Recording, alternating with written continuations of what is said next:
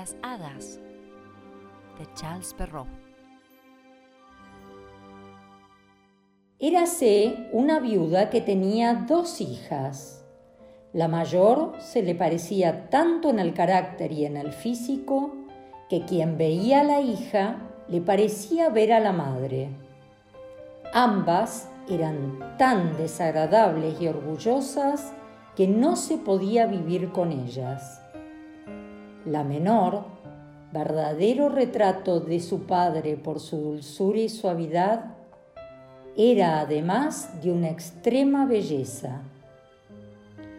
Como por naturaleza amamos a quien se nos parece, esta madre tenía locura por su hija mayor y a la vez sentía una aversión atroz por la menor. La hacía comer en la cocina y trabajar sin cesar limpiar ahí. Entre otras cosas, esta pobre niña tenía que ir dos veces al día a buscar agua a una media legua de la casa y volver con una enorme jarra llena.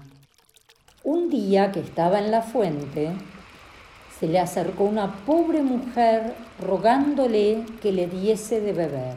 ¿Cómo no, mi buena señora? Dijo la hermosa niña y enjuagando de inmediato su jarra, sacó agua del mejor lugar de la fuente y se la ofreció, sosteniendo siempre la jarra para que bebiera más cómodamente.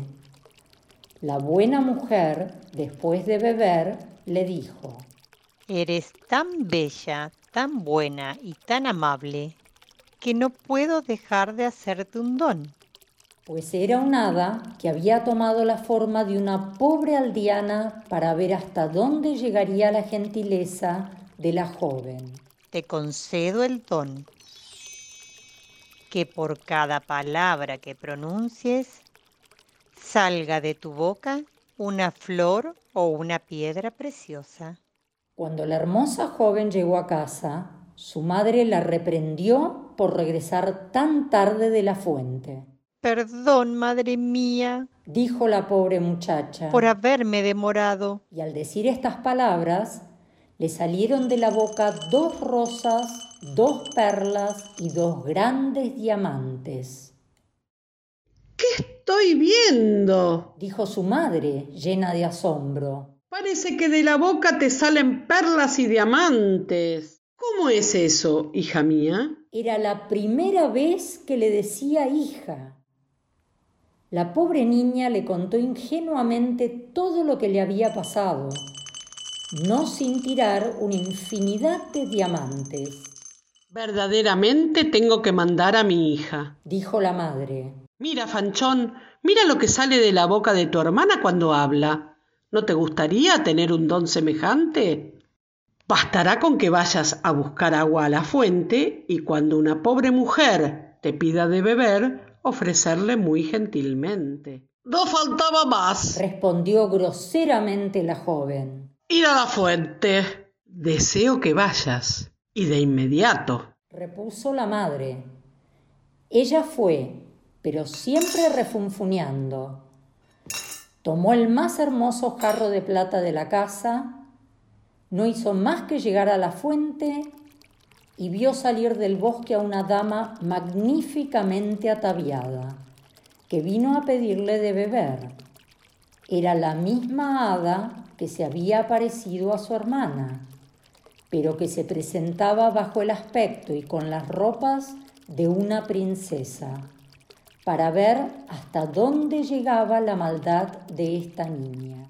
¿Habré venido acaso? le dijo esta grosera malcriada, para darte de beber? Justamente he traído un jarro de plata, nada más que para dar de beber a su señoría. De acuerdo, bebe directamente si quieres. No eres nada amable, repuso el hada sin irritarse. Está bien, ya que eres tan poco atenta, te otorgo el don de que cada palabra que pronuncies te salga de la boca una serpiente o un sapo. La madre no hizo más que divisarla y le gritó. ¿Y bien, hija mía? ¿Y bien, madre mía? respondió la malvada, echando dos víboras y dos sapos. ¡Cielos! exclamó la madre. ¿Qué estoy viendo? Tu hermana tiene la culpa y me las pagará. Y corrió a pegarle. La pobre niña arrancó a correr y fue a refugiarse en el bosque cercano. El hijo del rey, que regresaba de la casa, la encontró y viéndola tan hermosa, le preguntó qué hacía allí sola y por qué lloraba. Ay, señor, es mi madre que me ha echado de la casa. El hijo del rey, que vio salir de su boca cinco o seis perlas y otros tantos diamantes, le rogó que le dijera de dónde le venía aquello. Ella le contó toda su aventura. El hijo del rey se enamoró de ella y considerando que semejante don valía más que todo lo que se pudiera ofrecer al otro en matrimonio, la llevó con él al palacio de su padre, donde se casaron.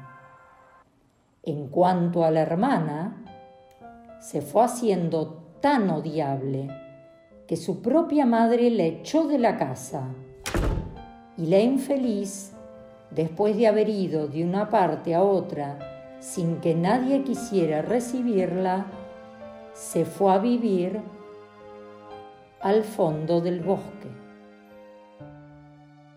Las hadas de Charles Perrault.